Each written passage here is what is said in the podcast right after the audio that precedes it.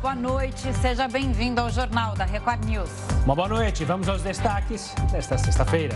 Tribunal de Contas da União vai investigar o INEP, instituto responsável pelo Enem. Governo paga para o ministro Paulo Guedes participar de evento promovido pela filha. Rendimento do brasileiro atinge menor valor em oito anos. E ainda a Áustria impõe confinamento e prevê vacinação obrigatória.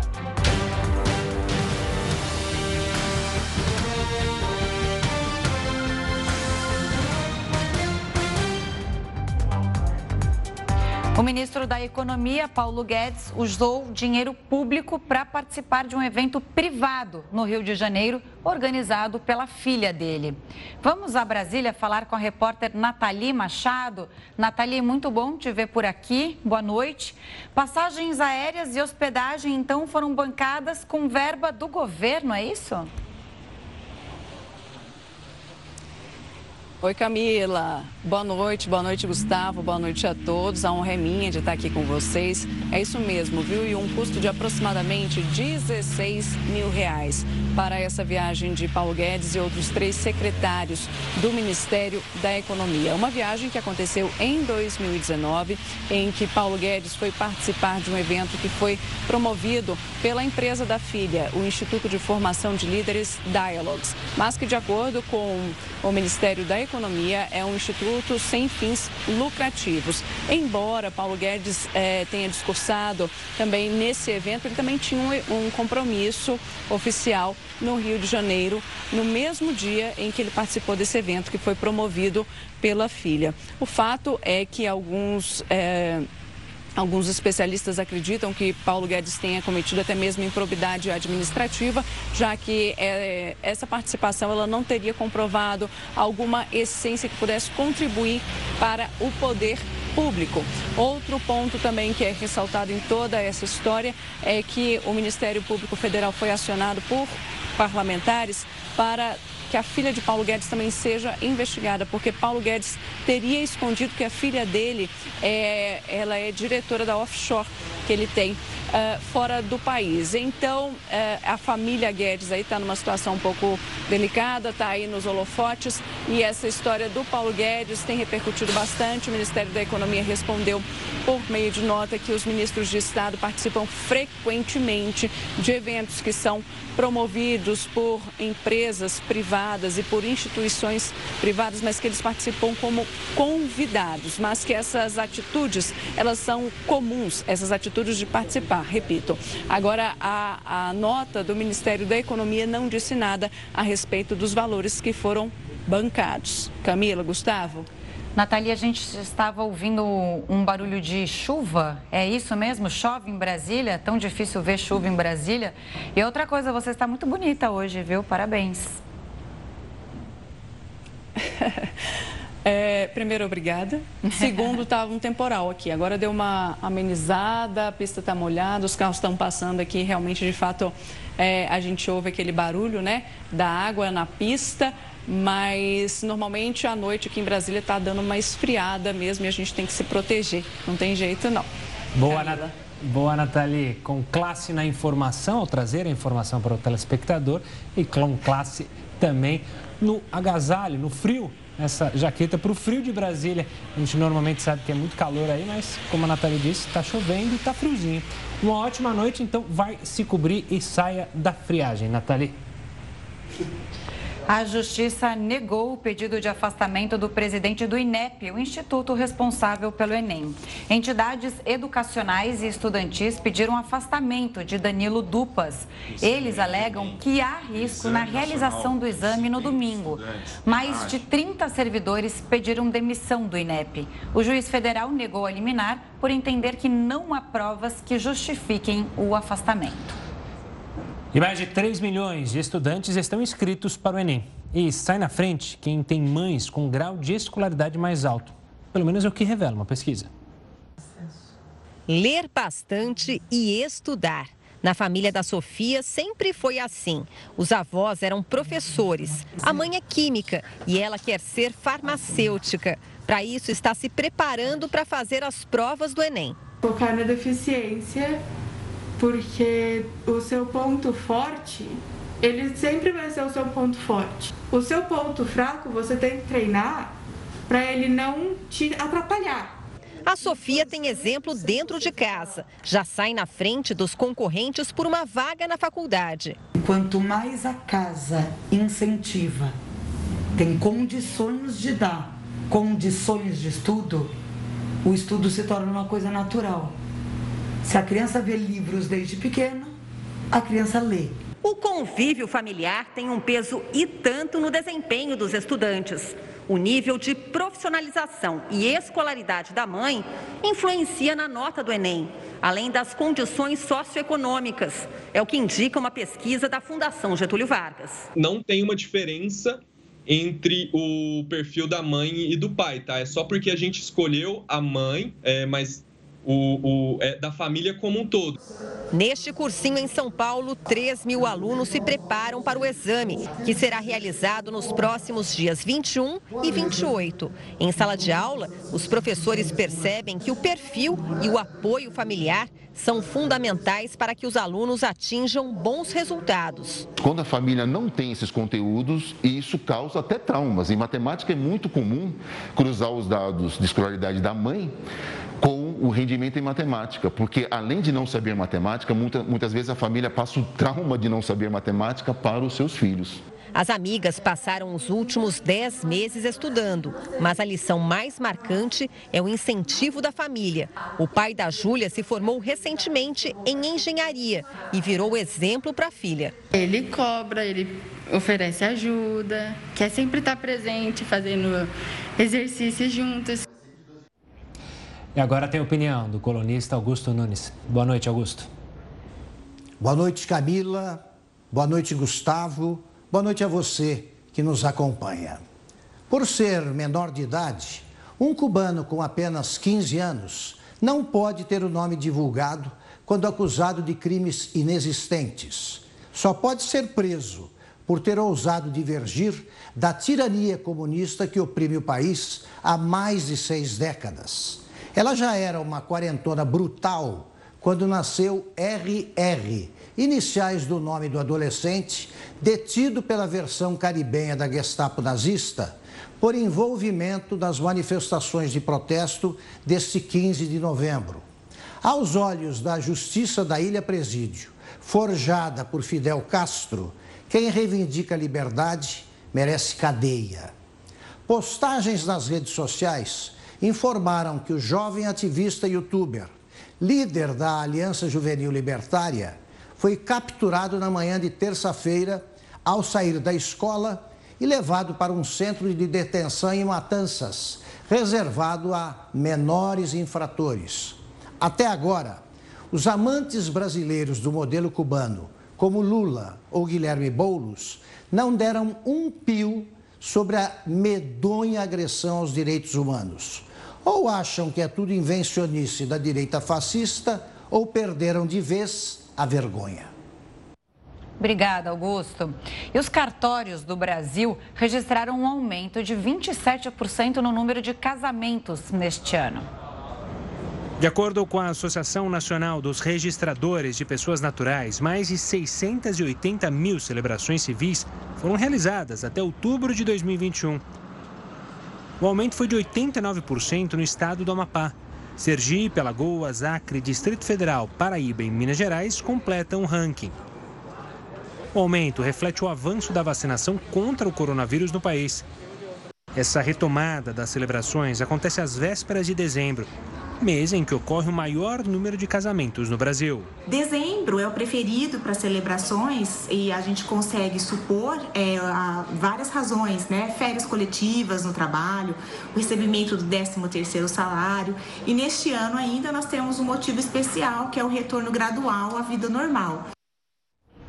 Gente, que saudade que eu tô de ir num casamento, uma festa de casamento. Ô, oh, festa gostosa, que tá todo mundo feliz, tudo é amor. É uma delícia a festa de casamento. Adoro. Celebrar o amor sempre é bom. Ah, né? eu adoro.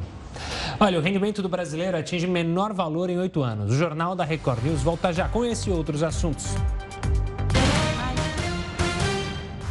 O Jornal da Record News está de volta e o Tribunal de Contas da União abriu uma investigação para apurar denúncias de possíveis irregularidades no Enem.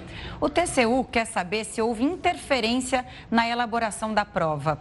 O Jornal da Record News conversa agora com o Leonardo Paz Neves, cientista político da Fundação Getúlio Vargas. Leonardo, ótima noite. Seja bem-vindo mais uma vez ao Jornal da Record News. Eu já te começo perguntando: é uma crise institucional jamais vista desde que o Enem foi criado?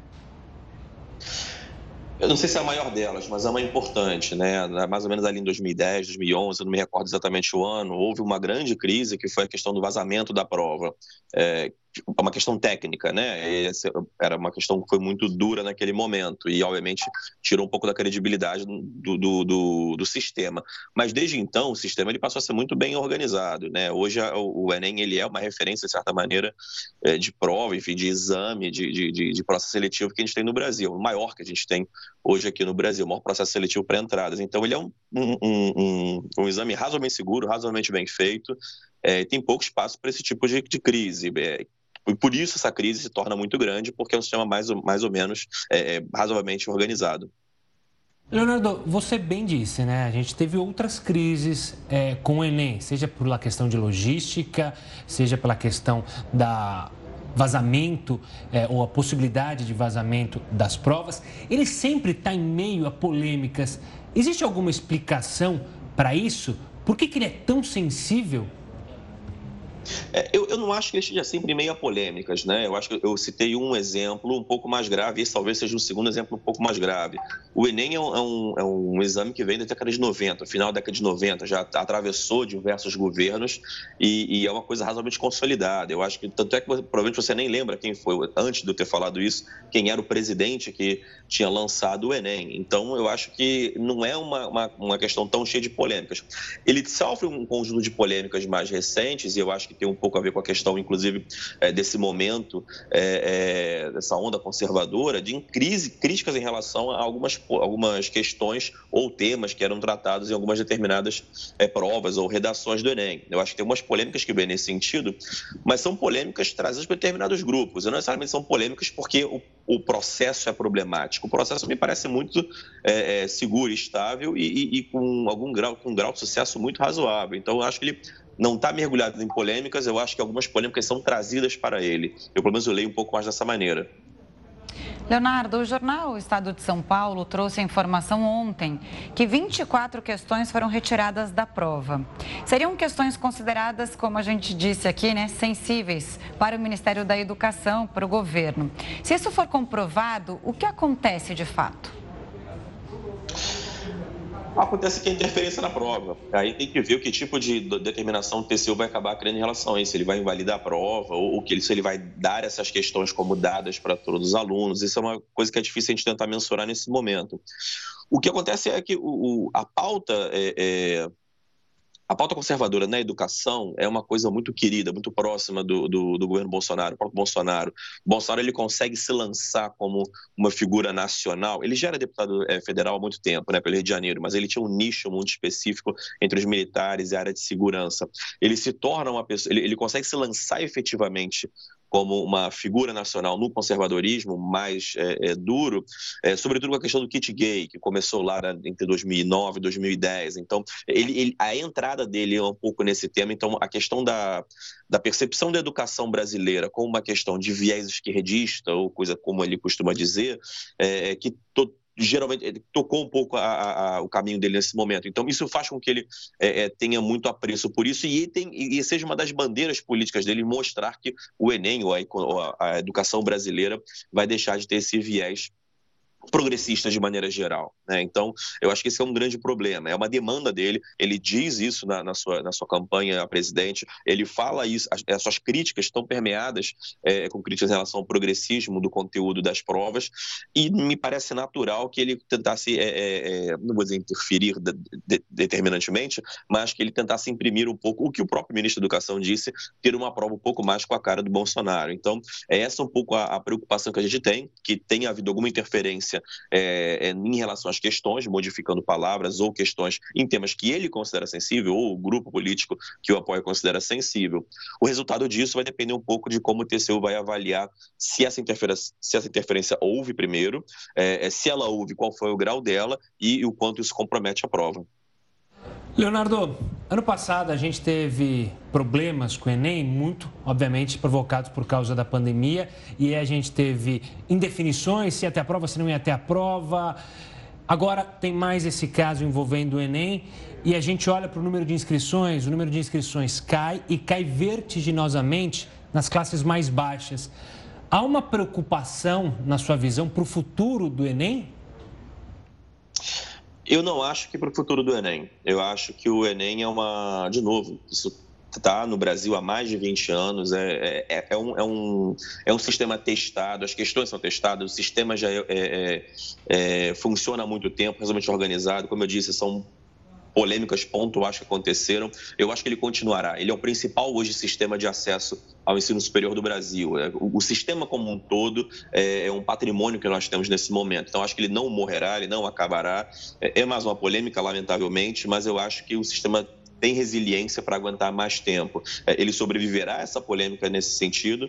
E eu acho que não. Ele não vai sofrer. Até porque, de novo, ele não é o Bolsa Família, que é um outro sistema parecido importante de amplitude nacional, ele está muito vinculado a, ao governo do presidente Lula, que lançou o Bolsa Família e por isso, até na nossa opinião, é a opinião de alguns cientistas políticos, enfim, ele foi trocado pelo Aliança Brasil porque tinha uma, uma, uma questão política eleitoral ali. O Enem não. O Enem você não sabe exatamente quem foi o pai dele, você não lembra quem foi o pai dele de fato, o governo. Então ele não tem essa pegada eleitoral de tentar transformá-lo. O, que o que existe sim é uma crítica de um, um conjunto da sociedade mais conservadora em relação a um conjunto de conteúdos que é lançado no Enem. E há uma percepção de que a, essa educação, enfim, tem um caráter. É, é dito é, esquerdista, vou dizer progressista nesse sentido, mas eu não vejo o Enem acabando, não. Eu acho que o Enem sobreviverá essa polêmica talvez você vai encontraremos no futuro mais mecanismos para tentar certificar a segurança da prova, a dificuldade de interferências, mas eu acho que ele é, é, sobreviverá a essa polêmica sim. Olha, é importante a gente dizer também que tanto o presidente Bolsonaro quanto o ministro é, da Educação negaram é, que tivesse interferências né, é, no INEP ou na prova. E, como você estava dizendo, né, Leonardo, o, o, o, governo defende um conteúdo conservador, né? A gente pode dizer isso. E não é bandeira política, como você mesmo disse. Mas obrigada, viu, pela, pela entrevista, pelas explicações. Até uma próxima. E a gente fala novamente sobre o Enem ainda nesta edição do, do Jornal da Record News. Não perca. Olha, a pandemia derrubou o rendimento médio do brasileiro no ano passado. Má notícia. A queda foi de 3,4% em relação ao ano anterior. É o menor valor em nove anos. O levantamento analisa recursos obtidos pela população a partir de diferentes meios, como atividades profissionais, programas e benefícios sociais. O desemprego fez diminuir a renda familiar, que caiu de quase R$ 2.300 em 2019 para pouco mais de R$ 2.200 no ano passado. O quadro do mercado de trabalho, ele é justificado pelos estragos que a pandemia causou à atividade econômica e a gente acaba conseguindo entender o porquê do aumento da participação dos programas de transferência de renda na renda familiar em detrimento da participação da renda conquistada pelo trabalho, porque nós temos um mercado de trabalho ainda numa situação de recuperação. A última taxa de desemprego divulgada pelo IBGE, pesquisa PNAD, mostrou uma taxa de desemprego de 13,1%. Então a gente vem acompanhando alguma evolução, no entanto, grande parte dessa evolução é por conta do mercado informal que tem aí uma faixa salarial um pouco mais reduzida em relação ao mercado formal. Com isso, o número de famílias que começaram a depender de algum auxílio do governo passou de quase 1% para 24%. A maioria teve no auxílio emergencial a principal fonte de renda familiar. O benefício foi ainda mais presente entre os moradores das regiões norte e nordeste do país. A Confederação da Agricultura e Pecuária do Brasil divulgou uma nota em que critica duramente uma medida estudada pelo governo americano para impedir a importação de carne brasileira. Por enquanto, a suspensão é apenas um pedido da Associação de Produtores de Carne dos Estados Unidos para o Departamento de Agricultura americano. O motivo seria a insegurança provocada por dois casos de mal da vaca louca. A CNA afirma que os casos no Brasil são atípicos e destaca que o pedido da Associação Americana não é baseado em critérios sanitários, mas para criar barreiras econômicas. Vereadores do Rio afirmam que a cidade está no caminho para realizar o carnaval. É o que a gente fala no próximo bloco, aqui no Jornal da Record News. O Jornal da Record News está de volta e você pode acompanhar a gente ao vivo no R7, no YouTube, no Facebook, no Twitter e no aplicativo da Record News. Vamos voltar a falar do Enem? Afinal, é nesse final de semana, realiza a primeira prova no domingo. Então, agora a gente fala com o Daniel Pedrino, presidente da Faculdade Descomplica. Daniel, uma boa noite, seja muito bem-vindo ao Jornal da Record News. Obrigado pela participação aqui conosco. A gente falou mais cedo justamente sobre a questão envolvendo a questão política, a crise. O estudante que se preparou o ano inteiro, ele deve ficar preocupado com isso que foi falado na mídia ou não? Agora pode ficar tranquilo que a prova vai acontecer sem maiores problemas na sua avaliação. Boa noite, Gustavo. Boa noite, Camila. É um prazer estar com vocês. Olha só, é, na verdade, o estudante tem que se preocupar com a prova amanhã. Foca na prova, tudo que estudou, todo o conteúdo aprendizado. É claro que toda vez que a gente vê uma notícia dessa na mídia, gera uma certa insegurança. Mas é, a maior crise que está acontecendo na realidade é que o Enem nesse ano ele é o pior ano desde 2005 em número de inscritos. Esse é o maior problema hoje que a gente está enfrentando. Para você ter uma ideia, para comparar alguns números, em 2005 existiram 8 milhões e meio de inscritos no Enem. Em 2020, 6 milhões de inscritos no Enem. E agora, em 2021, um pouquinho mais de 3 milhões de inscritos no Enem. A situação da pandemia, obviamente, a situação econômica fizeram muito mais estudantes deixarem de ir para a prova por uma questão de segurança, de saúde e até mesmo econômica, porque muitos deles não vão estudar para poder é, trabalhar. E essa é a grande crise. É isso que a gente tem que buscar é, é, atenção e ver como que a gente, é, como sociedade, governo, iniciativa privada e pública, podem interferir e melhorar isso para os próximos anos. É, boa noite. Bom, qual é o efeito disso, então, né? De a gente ter quase metade dos inscritos de 2020, que já foi um ano que veio com inscrição baixa. E a gente lembrando aqui, o Enem, num primeiro momento, servia para avaliar o desempenho dos estudantes do ensino médio. Agora é a maior porta de entrada para as universidades. Queria que você falasse da importância dessa prova e, ao mesmo tempo, qual o efeito disso, tanta gente deixar de se inscrever? Camila, você tem total razão. Esse efeito ele é devastador na, na economia do país nas próximas décadas. É, a situação de não ter muitos alunos entrando agora no, no Enem e não indo para a universidade pública tem um, efeito, um, um aspecto direto ligado à nossa produtividade econômica nos próximos anos. São mais médicos, engenheiros, advogados, pedagogos, engenheiros de software não indo para o mercado, não passando por uma universidade se capacitando para entrar no mercado de trabalho. O efeito direto a gente não vê agora, o efeito direto a gente vê daqui a alguns anos. E, obviamente, esse efeito, é, de alguma maneira, ele serve para a gente tentar entender qual é a situação que a gente está vivendo no país. E o Enem, a gente pode questionar de várias maneiras, que qualquer teste não é um teste meritocrático, que ele não leva em conta o contexto social, mas ele é uma prova hoje nacional que avalia os alunos de norte a sul, de leste a oeste, e ele possibilita o aluno escolher uma faculdade, o curso de sua preferência no Brasil inteiro. É a forma de seleção unificada. E, e, e essa perda a gente pode constatar nos próximos anos, sem dúvida, sem dúvida nenhuma. E outra questão, Daniel, ainda falando, abordando essa, esse problema do Enem com as inscrições, é que também ele está muito mais elitista esse ano, né? A gente vai ter dificuldade, você mencionou, né? Brasileiros que deixaram de estudar para a prova e não vão fazer a prova porque tinham que trabalhar para ajudar a família em casa. E são é, jovens que, infelizmente, não vão conseguir ingressar na faculdade e são de classes inferiores, né? Sem dúvida. Na verdade, quando a gente olha esse número de inscritos é, no Enem, é, a maior discrepância acontece exatamente na população mais carente, mais pobre, é, nas, na população, na, na, no grupo de minorias. Ou seja, quando a gente tem um número baixo de inscritos, a discrepância meritocrática, a discrepância social é muito mais afetada porque aqueles que tinham dinheiro e poderiam continuar estudando, continuaram estudando da sua maneira. Esse é um ponto que aqui no Descomplica a gente fala muito, porque a gente entende que a educação é para todo mundo e prover o acesso à educação de qualidade, de graça e eventualmente cobrando muito pouco, é um pouco da nossa bandeira aqui, é, para combater um pouco essa discrepância social. Quando a gente fala em meritocracia, a meritocracia, na realidade, ela parte do pressuposto que todo mundo tem o mesmo contexto social, a mesma situação financeira e econômica, logo aqueles que passariam e evoluiriam são numa mesma base de comparação. A gente sabe que isso é utópico de pensar, mas o Enem ainda é o principal mecanismo que a gente tem de seleção de entrada na universidade de qualidade pública no Brasil mais um ponto da desigualdade social que a gente vive aqui no Brasil, infelizmente. Agora, o que uma interferência no conteúdo poderia gerar? Tem aquela questão de ter colocado, é, tirado questões 24, né? Questões que consideradas sensíveis pelo governo. É, como essa prova é elaborada atualmente? São professores universitários que escolhem as questões, enfim, é, como você avalia tudo isso?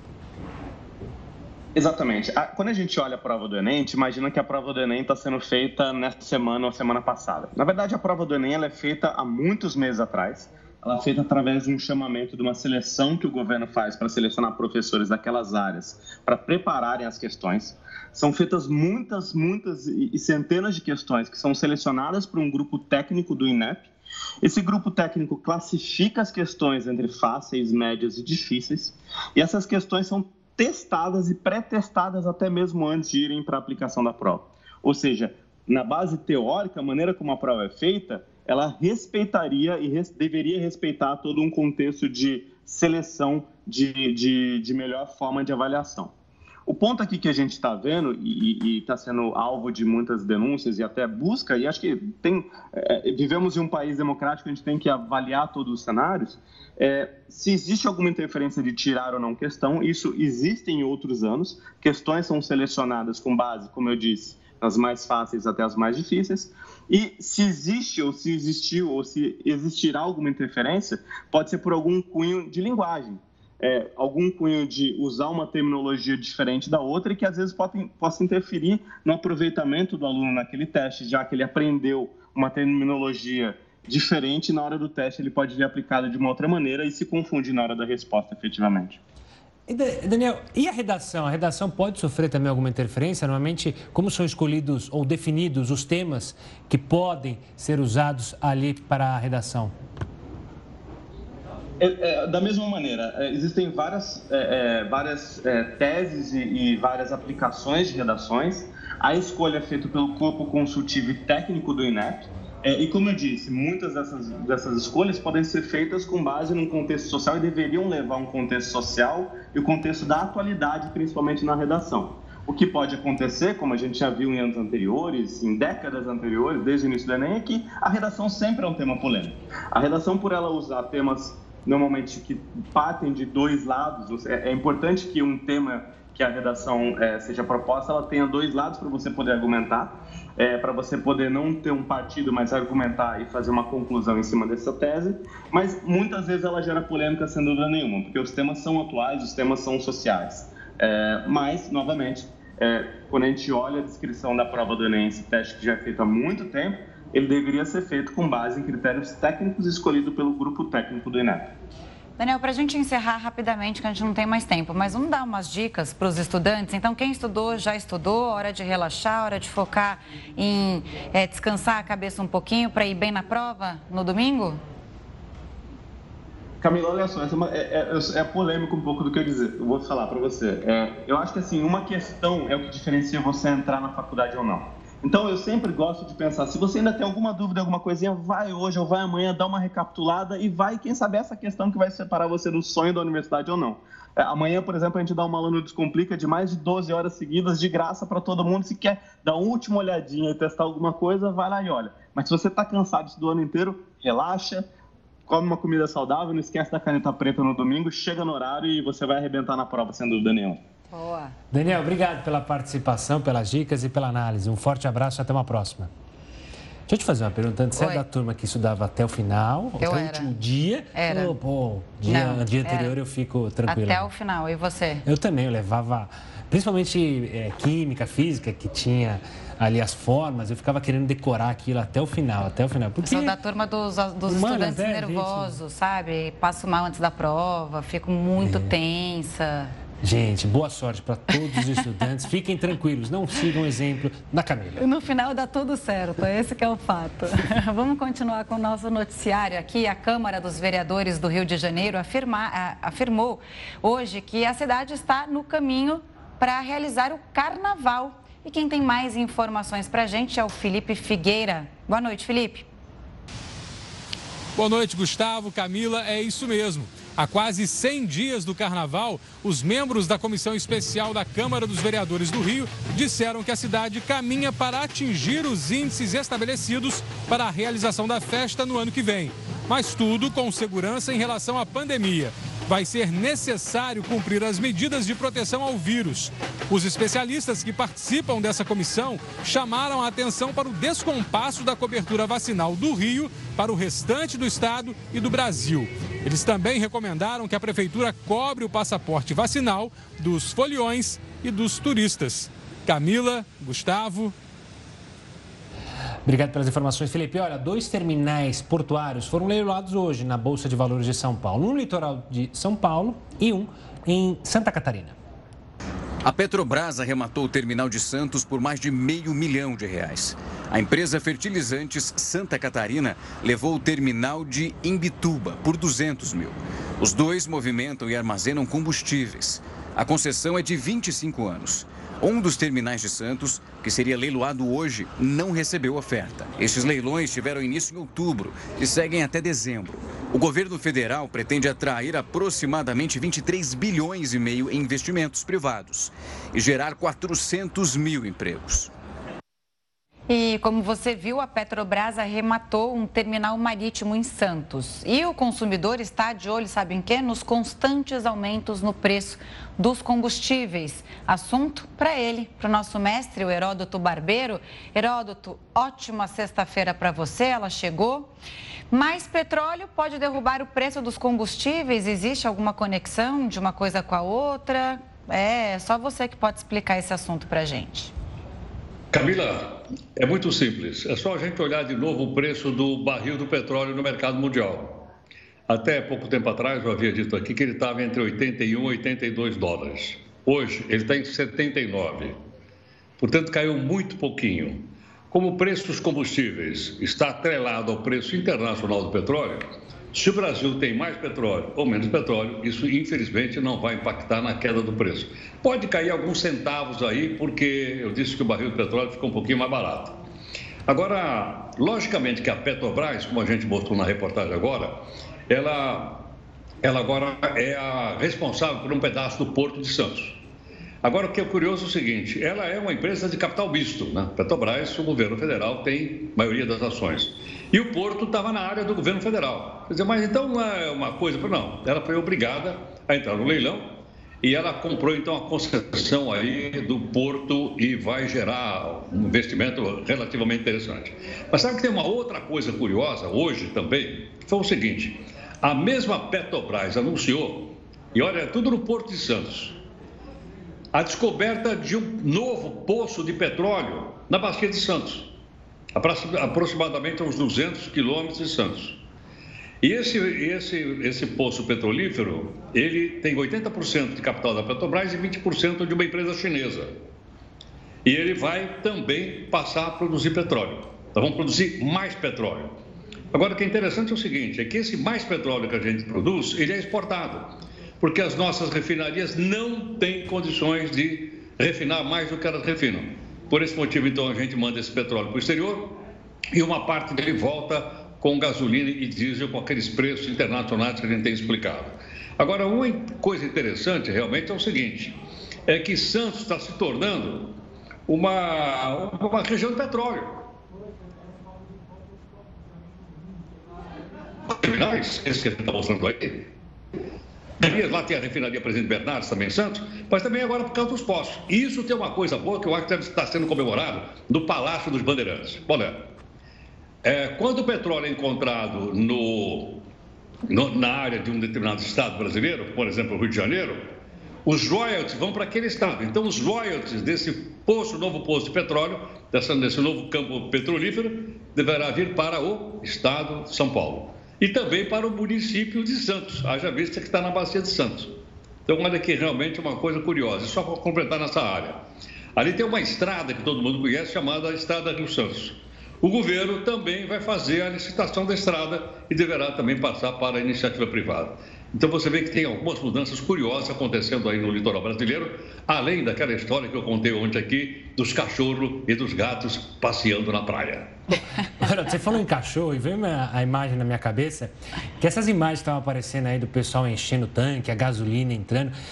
Eu fico me sentindo, acho que a maioria dos brasileiros, aquele cachorro na na frente da padaria com aquele frango que ele não consegue pegar. Porque você fica olhando, nossa, que vontade de encher o tanque é, da minha moto. Televisão de cachorro, é, televisão de cachorro. Eu tô pensando, o brasileiro deve ficar pensando, ai, que vontade de encher o tanque, de colocar até a trava, até passar a trava. Quando o, o moço do posto fala: Olha, a trava é, técnica já passou, posso ampliar? Pode, por favor, pode. Eu, saudade. Eu não... O cachorro não fica lambendo o vidro. É, o cachorro fica doidinho ali com o frango. A gente volta a se falar daqui a pouquinho. Aliás, amanhã é dia, né? Do, dos cachorros ficarem lá em frente à TV de cachorro. É, com... ah, é geralmente no sábado o cachorrada fica animadíssimo. É isso. Ou uh, Praia delícia. de Santos, né, Heródoto? Agora. É, exatamente. Daqui a tá pouco certo. a gente volta a se falar, Até Heródoto. Já. Até já. E olha, o estudo revela que quem foi, paciente, quem foi o paciente zero da Covid-19 no mundo. Pois é, o Jornal da Record News volta daqui um minutinho. O Brasil chegou hoje à marca de 300 milhões de vacinas aplicadas contra o coronavírus. E houve queda de mortes por causa do avanço da vacinação. Comparada com abril, pico da pandemia, a média de mortes caiu quase 92%. Outra marca importante é que o país atingiu o índice de adultos completamente imunizados, que chegou a 73% da população. Mas ainda tem muita gente com a segunda dose atrasada cerca de 21 milhões de pessoas. Por isso, amanhã há a chance de reverter esse número na campanha nacional do Ministério da Saúde, que vai até o dia 26. Vamos ver então como é que está a situação da pandemia em números aqui no Brasil? Segundo o CONAS, o país chegou à marca de 22 milhões 3 mil 317 casos. No total, o Brasil registra 612.370 mortes desde o início da pandemia. 226 pessoas morreram pela Covid-19 nas últimas 24 horas. E agora, como está o andamento da vacinação no país? 74,43% dos brasileiros foram imunizados com a primeira dose. 60,44% das pessoas tomaram as duas doses ou a dose única da vacina contra o coronavírus. E 6,39% da população já tomou a dose de reforço. Olha só, o primeiro caso de Covid identificado na cidade de Wuhan, na China, é de uma vendedora que trabalhava no mercado de frutos do mar.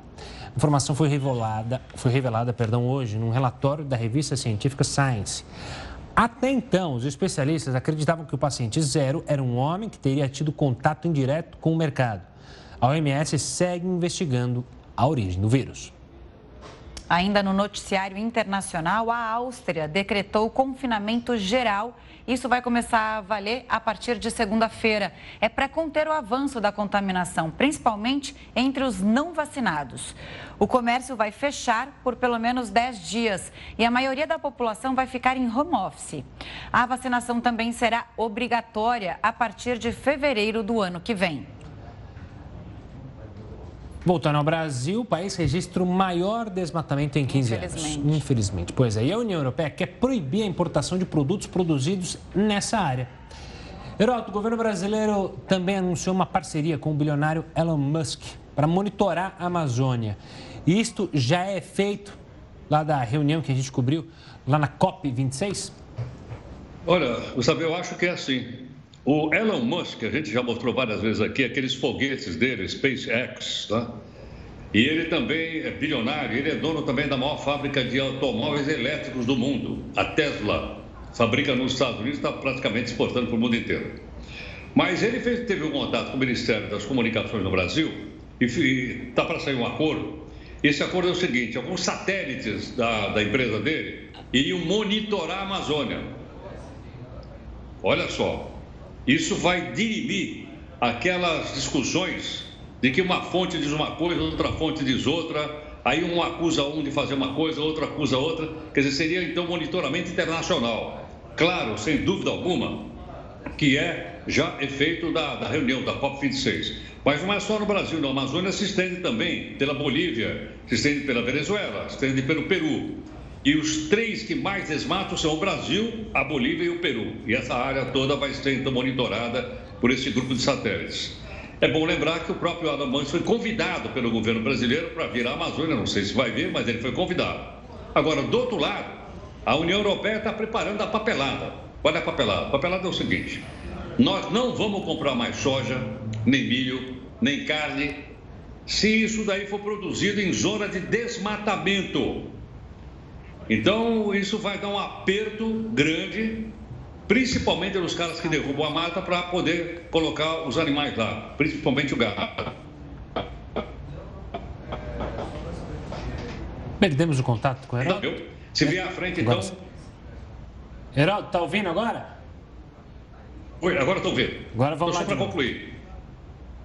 Então, para concluir, o Parlamento Europeu, então, ele está para decidir isso e isso vai dar um aperto muito grande na produção de áreas que são consideradas desmatamento. É também efeito da COP26. Detalhe final: eles também falam em madeira. Agora, a, a pergunta que não quer calar: quem compra madeira? Essa madeira ilegal, quem compra? É sinal que tem mercado, senão os caras não iam cortar madeira. É que nem droga. Se não tivesse mercado, ninguém ia produzir droga. É bom que eles saibam que uma parte dessa madeira vai para a Europa. E é bom... é bom dar um recadinho para eles. Não, e é bom também a gente é, ficar atento em saber se essa madeira ilegal não é transformada em legal através de artimanhas, através, obviamente, de corrupção. Então a gente tem que ficar atento e muito a isso também, né, Heroto? E também a carne. Essa semana o jornal New York Times publicou uma matéria enorme mostrando o cidadão é, lavando a carne, dizendo que não era de área desmatada para poder vender para o exterior. E aí tem um detalhe, né? Hoje o resultado divulgado, a gente falou que é o maior desmatamento em 15 anos. Sabe qual é a área, se a gente traduzir isso né, para a nossa linguagem? Nove vezes a cidade de São Paulo a, área da cidade de São Paulo nove vezes. Pensa num desmatamento desse, que a gente vai ter que correr atrás do prejuízo. A gente precisa de políticas de, para reverter essa situação urgentemente, com toda certeza. E outro detalhe também é que esses satélites do Elon Musk, que podem servir para fazer esse monitoramento maior da Amazônia, eles também podem é, levar banda larga para a população ribeirinha da Amazônia, né? Essas pessoas que não conseguem estudar muito porque não têm acesso, enfim, também pode resolver um outro problema que é a educação digital aqui no Brasil. Vamos acompanhar. Seria interessante se desse certo, sim. E, e vamos esperar que as coisas mudem. Exato. Isso. Heraldo, vai aproveitar o final de semana. Liberado, sextou para você. opa, opa, opa. tchau, gente. Tchau, tchau. tchau. Bom final tchau, de tchau. semana. Beijo grande. Daqui a pouco tem imagens do eclipse lunar parcial mais longo em 580 anos. O Jornal da Record News volta já já. Estamos de volta com o Jornal da Record News. E olha, oito estados norte-americanos abriram investigação contra a empresa Meta, novo nome do grupo que controla o Facebook. As autoridades querem avaliar se a rede social Instagram, que pertence à Meta, representa uma ameaça à saúde física e mental de crianças e adolescentes, incluindo depressão, distúrbios alimentares e até suicídio. A empresa não comentou o assunto. Em maio, procuradores de 40 estados pediram ao Facebook que abandonasse o projeto de criação de uma versão do Instagram para menores de 13 anos o que a empresa acabou acatando. Dois mil imigrantes que foram detidos na fronteira entre a Polônia e Belarus passaram a noite num acampamento improvisado antes de serem deportados. O regime de Belarus esvaziou os principais campos de refugiados na fronteira com a Polônia. Os requerentes de asilo estão sendo mandados de volta aos países de origem. A Europa acusa o presidente de Belarus, Alexander Lukashenko, de provocar uma crise com a ajuda da Rússia para desestabilizar o bloco. Só este ano, mais de 8 mil imigrantes tentaram entrar na União Europeia pela Polônia. a polícia entrou em confronto com manifestantes que tentavam invadir um banco para sacar dinheiro em Beirute, no Líbano. O grupo pede o fim do bloqueio das contas bancárias. Houve confronto com a polícia. Por causa da crise financeira, a maioria dos bancos restringiu o acesso às contas. O Líbano enfrenta a pior recessão da história do país. Agora tem um convite para você. Daqui a pouco tem, sabe o quê? A Fazenda News com a Fabiana Oliveira ao vivo cerco está cada vez menor. São apenas 11 peões disputando o prêmio de um milhão e meio de reais. E os últimos dias foram muito agitados em A Fazenda 13. Chamo? Cobra caninana. Como me chamo? Cobra caninana. Tua mãe não te educou, não? Não. Não? É. Senta aqui, cobra. Dá de ver. Vamos junto. A jaqueta foi encontrada, o rico descobriu o que aconteceu, teve pior eliminada, bate-boca e hoje ainda é dia de festa lá em Itapecerica. Tudo isso você acompanha em A Fazenda News. Hoje o jornalista Renato Cipriano e o espião Lucas Selfie vão estar com a gente para repercutir tudo sobre o reality. Então não esquece, o After de A Fazenda 13 é aqui na Record News. A gente espera você. A sexta-feira foi marcada pelo último eclipse lunar parcial de 2021. O fenômeno teve a maior duração em mais de 500 anos. O evento durou cerca de três horas. Segundo especialistas, é preciso que o Sol, a Terra e a Lua estejam alinhados nessa ordem para que o eclipse aconteça. O fenômeno foi visto a olho nu em toda a América do Norte, Ásia, Europa e também em algumas partes do Brasil. Fenômeno espetacular. Você viu? Não, não vi. vi. não vi. Mas é, a gente não, mas viu só aqui. pelas imagens, exatamente. Lindo. É.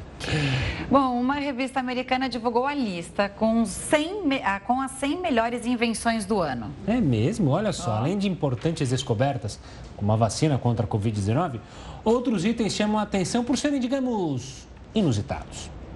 Como que nós vamos descrever o ano de 2021 no futuro? Talvez foi o ano das vacinas contra o coronavírus que frearam o avanço da pandemia. Ou quem sabe, outros falem do início do turismo espacial e os foguetes e missões de bilionários. Para ajudar nisso, a revista Time divulgou a lista das 100 melhores invenções do ano. Além das vacinas e dos foguetes, outros itens foram repaginados e citados nessa publicação. O que, que, você acha de um tênis que pode ser calçado sem usar as mãos? É isso aí mesmo. Essa foi uma das novidades de 2021. Um tênis prático e cheio de estilo. Quem também não ficou de fora foram as empresas de tecnologia. Esse celular relembra os aparelhos lá dos anos 2000 e dobra ao meio, mas é muito mais tecnológico. Uma outra invenção que roubou a cena foi esse robô. Ele cuida das criancinhas. Essa lista conta ainda com produtos de todos os tipos e gostos, de beleza e comunicação a higiene e jogos. E aí, qual foi a sua invenção favorita? Você gostou Meu do tênis? Foi o tênis. Foi o tênis? Além da vacina, claro, né? É, eu gostei do robô, achei simpático. Gostou? Com, comprar esse robô para cuidar de mim, não da criança, mas de mim mesmo. Compra, começa aqui com aquele robô que faz a faxina ah, em casa. O, que... o aspirador. Aspira. Pois Mas é. eu acho ele tão pequenininho, a minha sujeira vai aspirar pouco. Bom, o Jornal da Record News fica por aqui. Muito obrigada pela audiência. Você continua agora com o News das 10 e a Renata Caetano. Uma ótima noite, um ótimo final de semana. A gente se vê amanhã, que eu tô de plantão. Hum. Até lá.